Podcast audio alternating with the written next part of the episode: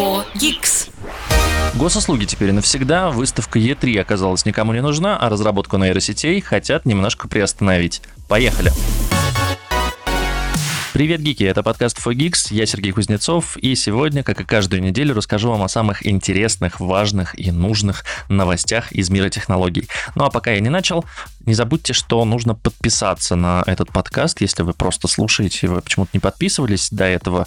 Вот сейчас самое время. Открыли приложение, нажали кнопочку, подписались, и следующий выпуск ни за что не пропустите. Ну а если хотите получать выпуски раньше и получить доступ к эксклюзивному контенту, можете подписаться на нас в Boosty Ссылочку я оставлю в шоу-нотах или в телеграм-канале Fogix, на который тоже можно подписаться. Там будут все ссылки, все картинки из тех новостей, которые вы сейчас прослушаете. Ну а вводная информация на этом закончилась, так что можем начинать. Погнали! Ну и начну я с новости, которая заставляет животрепетать многих людей в нашей стране прямо сейчас. А с ней еще не до конца разобрались, тем не менее инфоповод есть, и не сказать про него нельзя. А, дело в том, что наши Дело в том, что произошло несколько событий подряд. Во-первых, объявили о том, что начинается с 1 апреля регулярный призыв в армию. Во-вторых, а, объявили о том, что... Ну, точнее, как объявили, здесь немножко спорная ситуация. А, один из э, людей из эм, Госдумы говорит о том, что да, мы будем рассылать повестки с помощью госуслуг, и если она вам там пришла, то считается, что вы как бы приняли ее, и это равноценно тому, что вы получили взяли ее на руки. С другой стороны, некоторые другие люди говорят о том, что они ничего про такую инициативу не знают. Кроме того, это противоречит закону, потому что по законам Российской Федерации нельзя направить такой документ через госуслуги, нужно именно личное вручение под подпись. Так вот, история в чем? А, сначала, значит, объявляют о начале призыва, потом говорят о том, что повестки будут приходить через госуслуги, а буквально вчера а, на госуслугах отключается возможность удаления профиля. То есть раньше там была кнопочка, можно было зайти и сказать, удалите, пожалуйста, все мои данные, я больше не хочу пользоваться госуслугами, несмотря на то, что я считаю, что это замечательный портал, но возможность удаления своего профиля быть должна. Тем не менее, на портале госуслуг, который, опять-таки, очень удобный, и я очень рад, что за последние там, не знаю, 8, 7, 7, 7 лет, наверное, я смог им э, достаточно в полной мере воспользоваться для получения различных документов, справок, выписок, э, оплаты штрафов в том числе. Очень удобно, очень классно. Но зачем выбирать функцию удаления профиля при учете, что, ну, в общем-то, по другим заявлениям удаление профиля не является никаким спасением от там, не получения повестки и всего прочего, непонятно. В Минцифры обратились, спросили, ребята, что такое, что случилось, э, им ответили, значит, что в связи с участившимися случаями взлома личных кабинетов в госуслугах, и в том числе с использованием методов социальной инженерии и последующим удалением отчетной записи злоумышленниками, теперь удаление доступно только если вы придете ножками в МФЦ.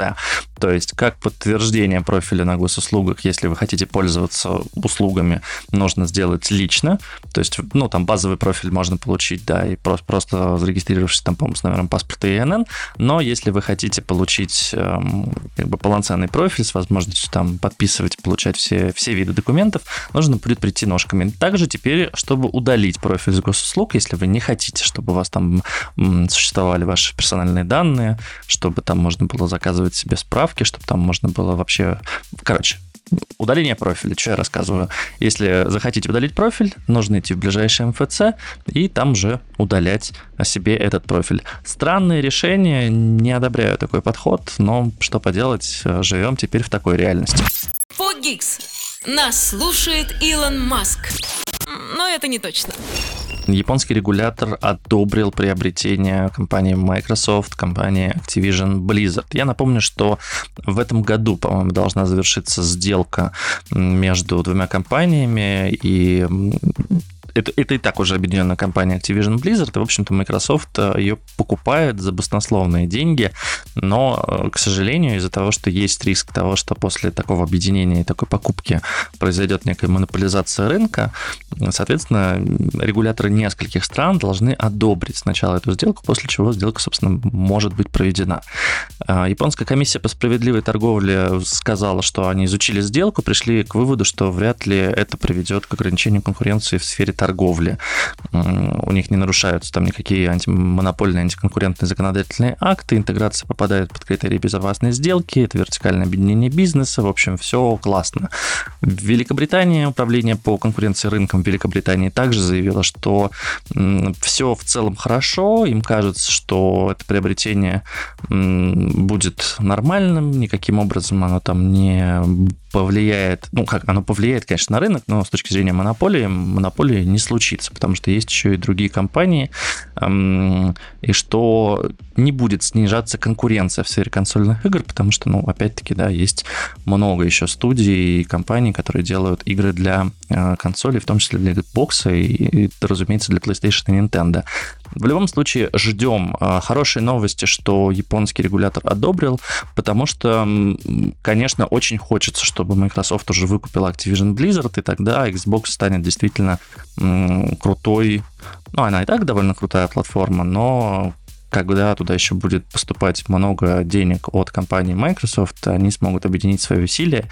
Я очень надеюсь, что они там еще и нейросети свои подключат, потому что там Bing хорошо разрабатывается и так далее. В общем, посмотрим, как это все будет работать.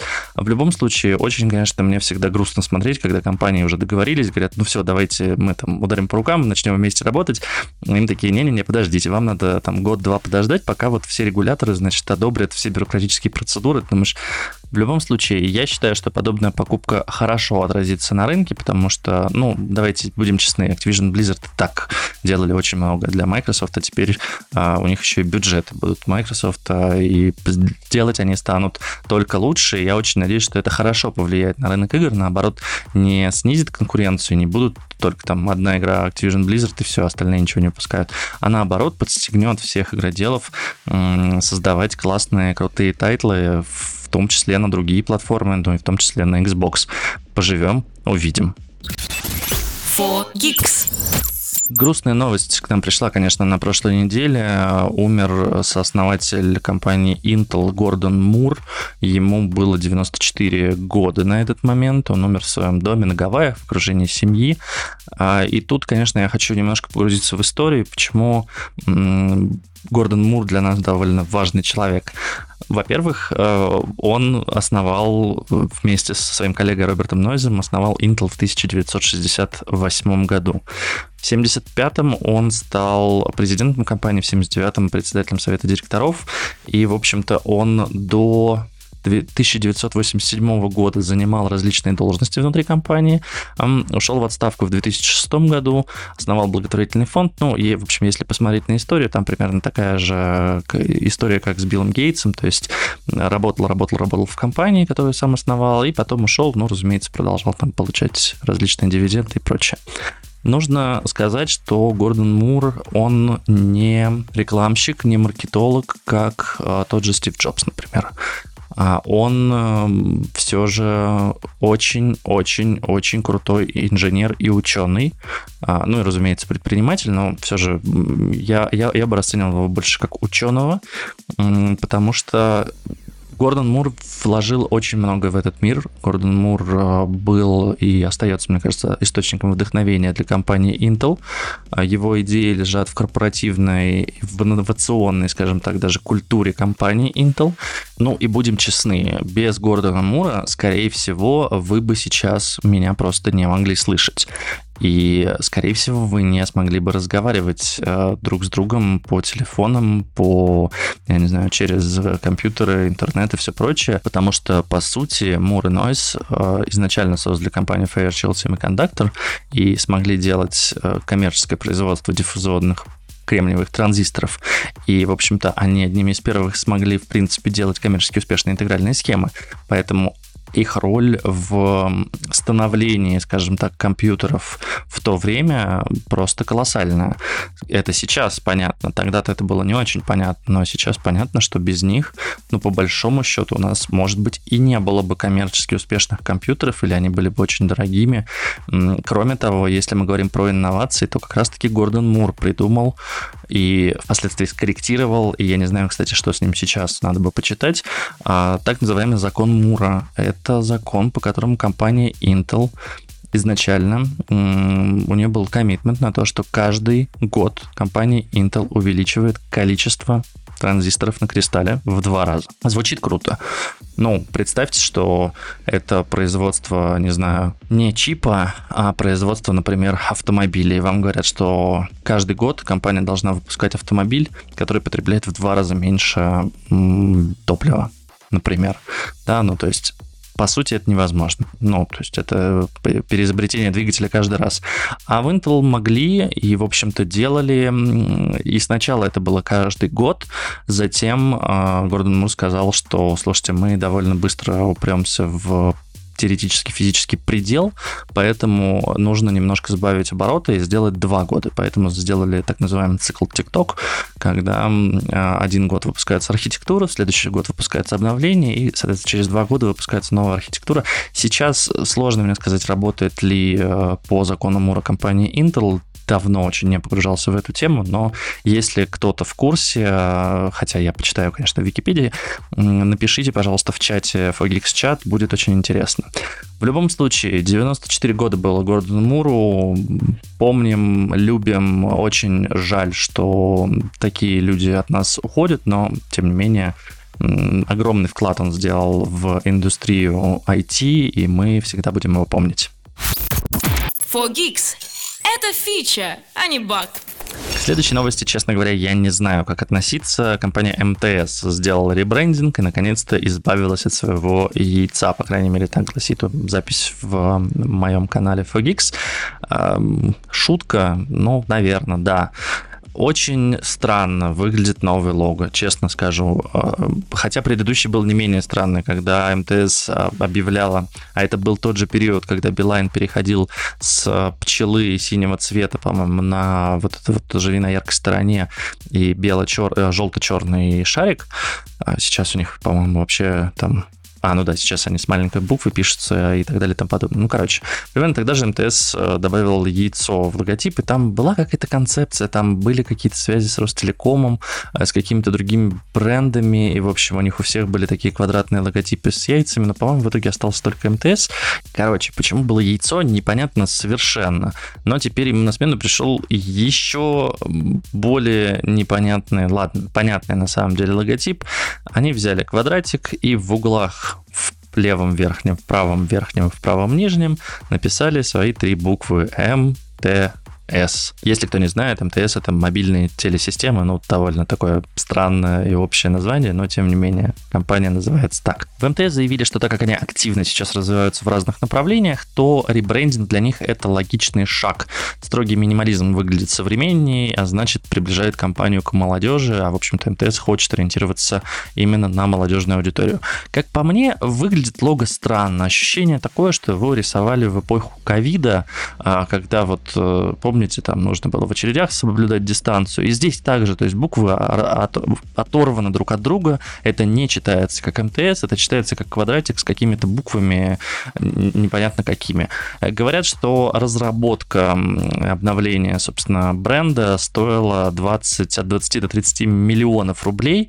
Ну, эм, окей, наверное, компания МТС за счет своих абонентов может себе такое позволить. Не знаю, выглядит странно и непонятно. Наверное, привыкнем со временем, так же, как мы привыкли к шарику черно-желтому Билайна после синего лога там и пчелки. Вариантов у нас нет, не привыкнуть. Компания с этим логотипом явно будет жить ближайшие несколько лет, потому что с предыдущим она, по-моему, прожила а, сколько, 2006, в 2006 году последний раз обновляли, то есть 10, 18, 17, 17 лет. 17 лет жила МТС а, с логотипом с яйцом. С ума сойти. Я ведь помню, когда его меняли, а ведь у меня когда-то был тариф МТС Jeans. Ладно, у меня уже немножко school от этого свело. Поехали дальше. For Geeks. Компания Apple прислала приглашение на WWDC 2023 года, и сразу скажу, начнется оно 15 июня. Это большая конференция разработчиков, разработчиков для устройств э, и систем компании Apple. Традиционно она проходила, конечно же, офлайн, но ковид подпортил планы, поэтому последние пару лет она проходит онлайн. Тем не менее, будет организована очная часть, по-моему, в первый день конференции, то есть можно будет туда приехать, если вы разработчики, если вы зарегистрировались, если вас туда пропустили и так далее и тому подобное. Это, разумеется, только в одном месте на планете Земля будет в Apple Park в Купертино, но тем не менее, если все сложится у вас хорошо, вы можете туда приехать. Для остальных же будет онлайн-презентация, ну и также все воркшопы с 5 по 9 июня будут в формате онлайн. Это прикольная конференция, потому что, а, Apple там а, показывает разработчикам, как можно пользоваться некоторыми инструментами, и впоследствии это позволяет улучшать приложение, улучшать операционную систему, помогает а, настраивать, скажем так, интеграции. В общем-то, это важная и нужная штука, которую проводят все компании. У Microsoft есть Build, у Google есть Google I.O. В общем, эм, важные и полезные мероприятия. Во-вторых, чем это важно для нас, обычных пользователей, в первый первый день обычно есть презентация, ну не обычно, а 100% есть, есть презентация, так называемый WWDC Keynote, на котором, разумеется, представляют новые устройства и новые операционные системы.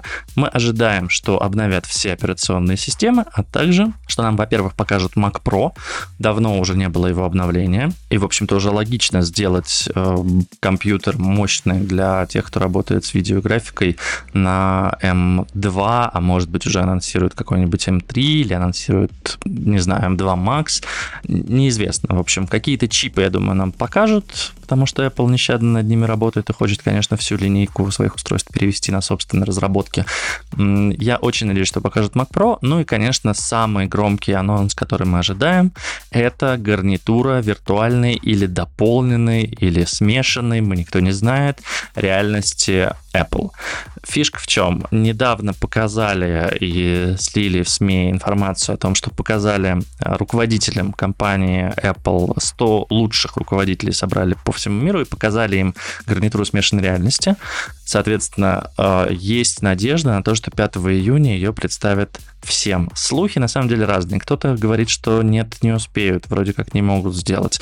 Кто-то говорит, что да, успеют, все хорошо, уже показали, уже готовы, уже вот просто ждали, там, хотели до ковида еще показывать, но просто не, не, не было времени, не было возможности.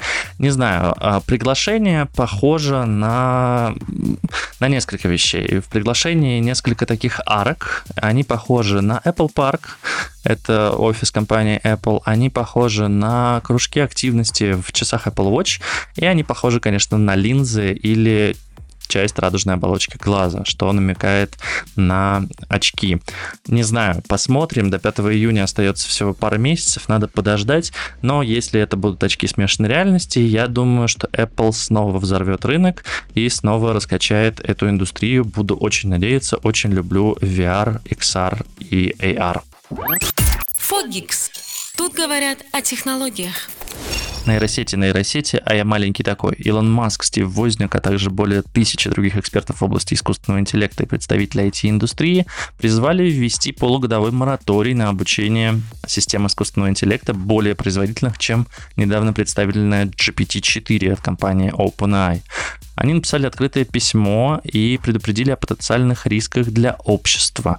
Как говорится в письме, они боятся, что подобные системы с искусственным интеллектом могут конкурировать с человеком и представляют серьезную опасность для всего человечества. Ну, по сути, есть этический вопрос, да, робот или человек.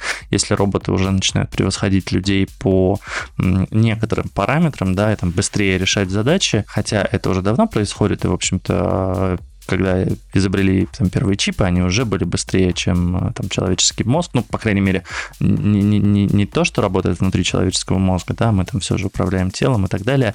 Это, конечно же, все сложнее. Но там, что касается математических операций, например, да, компьютеры, разумеется, считают это все быстрее. Но теперь с естественными языками как бы происходят интересные вещи, и тот же чат GPT показывает экспоненциальный рост и, ну, пугает, э, очевидно, различных э, представителей этих IT-компании, IT-индустрии. Что удивительно, это видеть в списке тех, кто подписал письмо Илона Маска, который сам как бы финансирует OpenAI, ну и странно, э, финансируя компанию, говорит, что давайте приостановим там работу, пока мы не разберемся. Эксперты говорят, что нужно замедлить работу на 6 месяцев, перестать обучать э, нейросети и подумать над тем, как лучше понимать последствия, потому что и системы могут ну, нанести серьезный ущерб.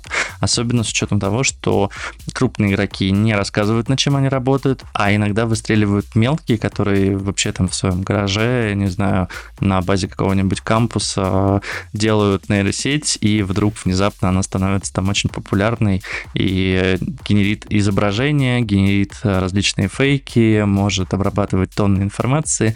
В общем, э, лидеры IT-индустрии боятся, а мне кажется, что бояться не надо. Так или иначе, мы придем рано или поздно к технологической сингулярности, и роботы победят. В общем-то, я не знаю, стоит ли это приближать, но определенно точно хочется в этом поучаствовать.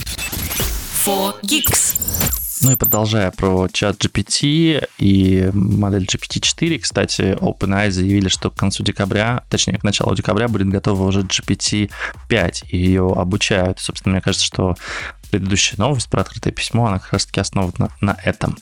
Но не все так позитивно. В Италии, например, запретили доступ к чат GPT. Но проблема не с тем, что они боятся, что наступит технологическая сингулярность и что нас поработят роботы или что-либо еще. Нет, все довольно просто и банально. Итальянский регулятор обвинил разработчика OpenAI в нарушении сохранности персональных данных, потому что произошла утечка. OpenAI об этом заявляли. На прошлой неделе была небольшая утечка персдаты, разослались письма не тем людям с данными, там ничего, по-моему, секретного, ну прям секретного-секретного не было, там адреса e-mail, по-моему, номера телефонов, но тем не менее, это чувствительная и важная конфиденциальная информация, которая утекать не должна была. Власти Италии заявили, что OpenAI нарушает э, положение GDPR, это закон, который был принят несколько лет назад, который обязывает э, компании очень тщательно следить за теми данными, которые они хранят, куда они их там передают и так далее.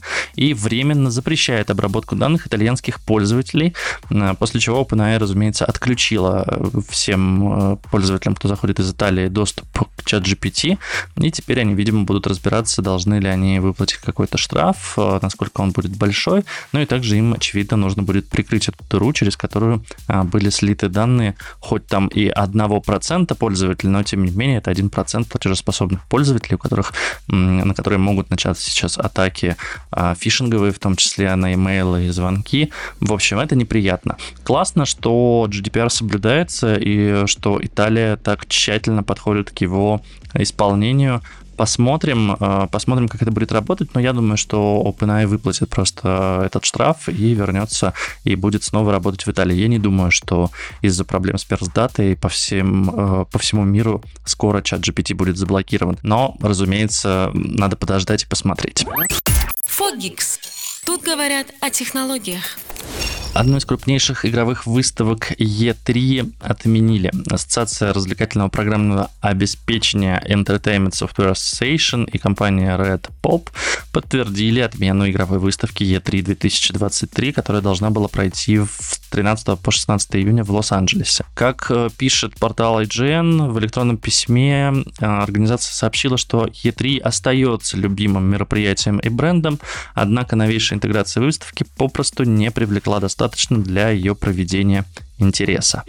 Фишка в чем? Э, игровая выставка E3 как и Gamescom, в общем-то, это одни из тех мероприятий, где крупные компании показывали свои новые игры. Соответственно, туда приезжали журналисты, туда приезжали обычные пользователи, играли, смотрели, приносили это не, не очень там коммерческое, скажем так, мероприятие, хотя какие-то деньги там зарабатывались, но в основном это, разумеется, история анонсирования игры и получения потом значительной прибыли за счет того, что там люди приедут, расскажут, напишут и так далее. Но а, ковид, а также другие некоторые а, события в нашем мире повлияли на то, что четыре, по-моему, крупные компании, это Sony, Microsoft, Nintendo, Ubisoft и Sega, пять компаний, а, сказали, что они не будут участвовать в E3, потому что они сделают свои выставки. И, в общем-то, ковид очень показал э, эффективность этого, да, есть проблема со всеми выставками сейчас, потому что если раньше компаниям выгоднее было приезжать на выставку, то сейчас они могут вполне себе делать онлайн-мероприятия, анонсировать там свои игрушки и, в общем-то, собирать примерно такую же аудиторию, только уже только лояльных к ним, им не нужно распыляться на тех, кто может там посмотреть другие игры, другие приставки и так далее. Не знаю, какой из методов работает лучше, тем не менее, мы теряем, кажется, одну из классных летних выставок, а именно E3 в Лос-Анджелесе, и из компании Read Pop говорят, что это было, конечно, непростое решение, они вкладывали много сил, но вот за несколько месяцев до старта они заявили, что хотят правильно поступить по отношению к индустрии и к самой выставке, и в этом году ее не проводить. Однако они говорят, что попробуют продолжить работать над будущими мероприятиями E3 и, может быть, еще нам что-нибудь покажет. Кстати, в этом году выставка должна быть, э, должна была быть офлайн впервые с ковида, потому что в 2020 выставку отменили, в 2021 она была цифровым шоу, а в 2022, кстати, тоже отменили, но по другой причине. Впрочем, в этом году геймеры не останутся без игровых мероприятий. Как я и сказал, компании будут проводить собственные. 8 июня стартует цифровой фестиваль Summer Game Fest, 11 июня состоится Xbox Games Showcase, а 12 июня Ubisoft проведет свой Ubisoft Forward, ну и также мы ждем, что будет несколько крутых анонсов игрушек э, этим летом и осенью. 4Geeks.